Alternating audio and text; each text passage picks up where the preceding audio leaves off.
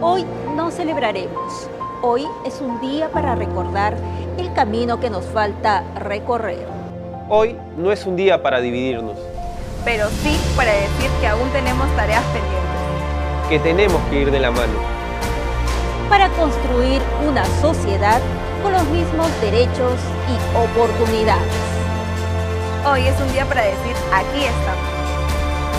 8 de marzo, Día Internacional de la Mujer.